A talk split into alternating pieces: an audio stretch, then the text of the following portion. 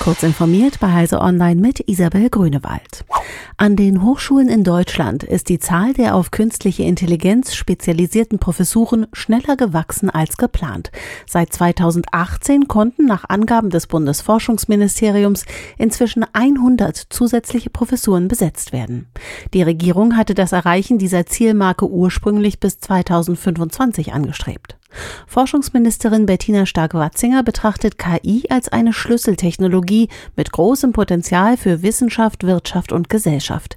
Das Ministerium fördert die Einrichtung der Professuren mit Millionenbeträgen.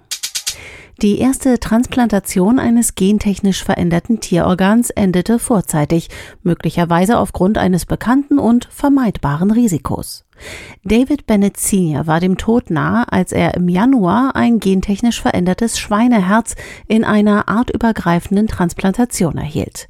Der Eingriff wurde als Erfolg gepriesen und er war es zunächst auch, doch etwa 40 Tage später ging es dem 57-jährigen Patienten schlechter, nach zwei Monaten starb er. Nun hat MIT Technology Review erfahren, dass Bennets Herz vom porcinen Cytomegalovirus befallen war.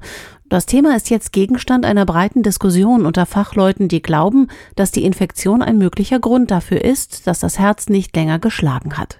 Dies könnte bedeuten, dass virenfrei transplantierte Schweineherzen viel länger halten könnten. Nach langen juristischen Auseinandersetzungen meldet Amazon Erfolge bei der Abwehr gekaufter Bewertungen auf seinen Webseiten. Drei international tätige Bewertungsfirmen haben demnach den Verkauf positiver Produktrezensionen und sonstiger Bewertungen auf Amazon eingestellt. Das berichtet der in der weltweiten Amazon Kundenbetreuung für das Thema zuständige Manager Damisch Meta in einem Blogpost.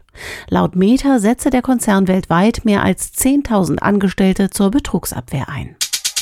Der deutsche Astronaut Matthias Maurer und Roger Chari, Thomas Marshburn sowie Kayla Barron von der NASA sind am Freitagmorgen zurück auf die Erde gekommen.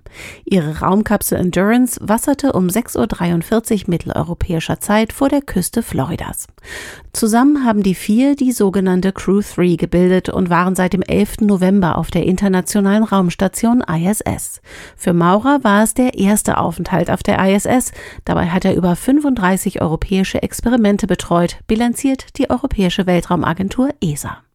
Diese und weitere aktuelle Nachrichten finden Sie ausführlich auf heise.de.